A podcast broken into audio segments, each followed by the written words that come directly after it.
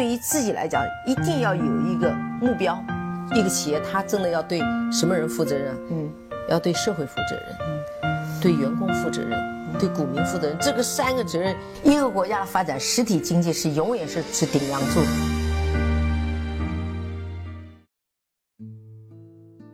各位好啊，给你一个真实生动的格力电器，我们给的比你要的多。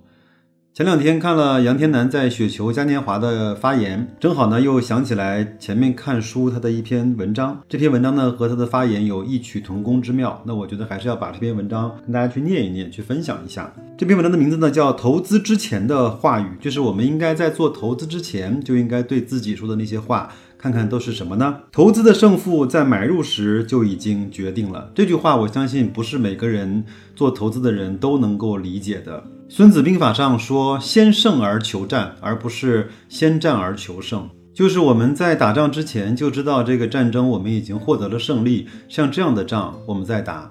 这个呢，也就是像巴菲特一样，我一定要寻找在市场发生极端情况的情况下，我才会出手。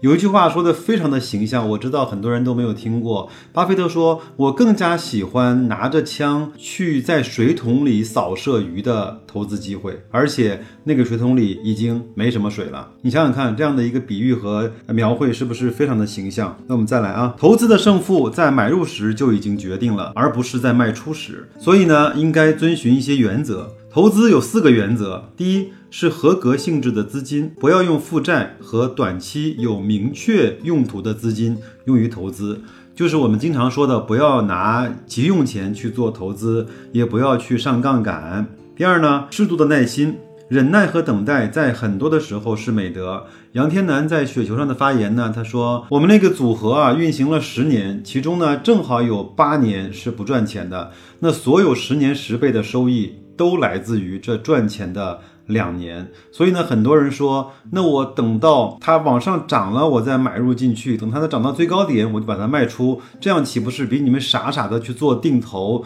啊，再买主动去买套要显得更高级一些吗？但是有句话说，你要保证在雷劈下来的时候你要在场，那雷劈下来是一个很短暂的过程，所以我们要承受那百分之八十不赚钱的岁月。第三呢是合格的投资，指的是运营良好的企业。就像我们为什么一定要去开这个专栏，去说格力，来去说这些中国非常优秀的呃企业。但是呢，我们从来也不会想，不会讲那些雄安概念，不会讲创投概念，不会讲科创板的概念。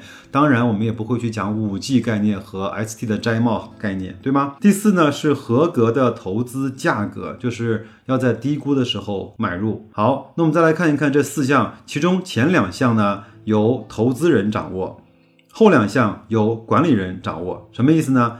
他是一个私募的经理，那前两项呢？比如说出钱跟合适的耐心由出资人掌握，后两项合格的投资对象。以及合格的投资价格由管理人掌握。那对于我们这些个人投资者来说，我们这四项，我们既是投资人，也是管理人，对吗？所以，我们更应该注意他讲的四个原则：第一，合格性质的资金不要短贷长投，也不要借钱，也不要三年之后就要用的急用钱拿来做投资，这个都会非常的讨厌。第二个呢，是有一定的耐心；第三个是合格的投资对象，选择好企业，不要去追逐概念；第四，合适的投资。价格，接下来还有一些投资的观点，杨先生也希望跟我们分享。第一个呢，是我们所说的投资呢，是买企业，而不仅仅是买股票。股票呢，是企业实体的权益代表。我们认为，以较为合理的价格购买优秀的企业，中长期而言，会取得较其他投资形式，包括存款啊、债券呐、房地产呐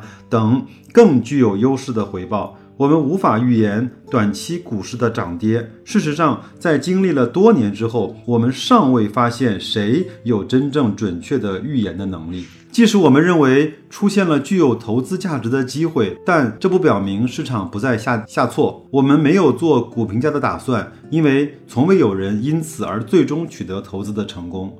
我们所有的工作只是在增大我们成功的概率，而不能保证成功。无论我们做多少分析和研究，但只能做到减少风险，而无法最终消除它。做好最坏的打算，往往是最好的安排。我们在过去的十多年里均保持了战胜指数的记录。但这不表明我们在未来会重复过去的历史。我们最害怕的不是不懂投资的人，我们最害怕的是不懂却总是有主意的人。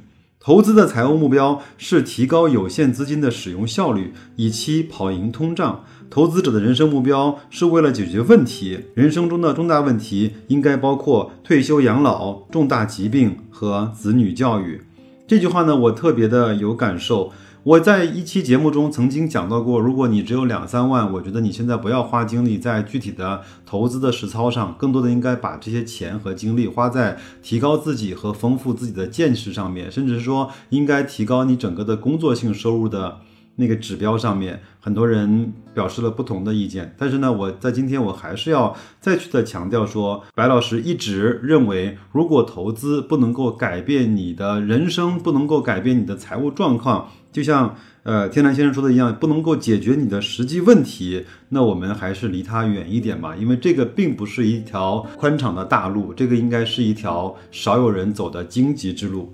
我们问问自己：我们能够通过投资能够解决自己的退休养老问题吗？我们能够通过投资能够改善自己的财财务的状况吗？能够实现初步的财务自由吗？我们能够通过投资，能够让小孩子、让我们的家庭过上衣食无忧的生活吗？如果这样可以的话，那你所有的投入和钻研，包括忍耐，所有的学习都是值得的。要不然，我觉得一个人应该把他你的时间用在更多的能够产生对你人生提高收益和价值的部分，而未必要浪浪费在。投资这个事业上面，投资不是谁都可以做的。如果你真的是想明白了，去定投一些基金，甚至你就傻傻的买沪深三百、上证五零的那些指数，就一直长持着。就也比我们研究很多的个股去追很多的概念，所谓的那些去 K 看 K 线要来的更有的效率和质量。那么今天就把这篇文章很短的文章跟大家做了一个分享。今天的市场呢又大跌，我相信很多人又开始不淡定了。那我相信在这个周末有很多人要去讨论我们中国的和美国的这种贸易战，包括 G 二零两个大佬会面的这个场景。那到底这些所有的事情跟我们的投资有关系吗？短期来看有关。关系长期来看有关系吗？长期来看关系不大。长期来看，我们一直是傻傻的认为这些优优质的企业会创造更多的收益，这些好的企业会从中国走向全世界，这些好的企业会通过长时间的长跑和那些差的企业分出胜负，分出一个天上一个地下这样的场景。我以前也说过，中国的 A 股慢慢的在向港股化去。呃，推演去发展，什么叫港股化呢？就是好的公司好上天，像腾讯啊，像汇丰啊这样的股票。呃，差的股票呢，差到地狱还有十八层。这就是那些老千股，包括从一毛跌到一分，然后继续十股合成一股，继续从一毛跌成一分，这样的这些老千股在港股市场和那些腾讯这样的好公司同时存在。我们的 A 股呢，其实这两年也开始有了这样的迹象，那些差公司在不停的 ST，在不停的退市，那些呃希望用停牌来去逃避一些事情的公司也会被强制的复牌，那些没有业绩的公司就会被市场打脸，那些好。好的公司会被很多的境内和境外的资金去追捧。那我相信，通过这么多年的这种客户的教育，我们的投资者慢慢慢慢的也开始有了价值投资的概念。不然这两年不会在雪球上有那么多的客户在非常敬业的在讨论投资价值，再去分析企业的内在价值。好吧，我希望今天这篇小短文能够带给大家超远远超过它文字的数目和篇幅的作用。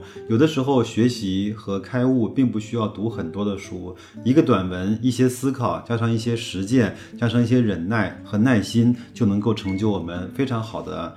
长期的投资回报，那就这样，祝各位投资愉快，再见。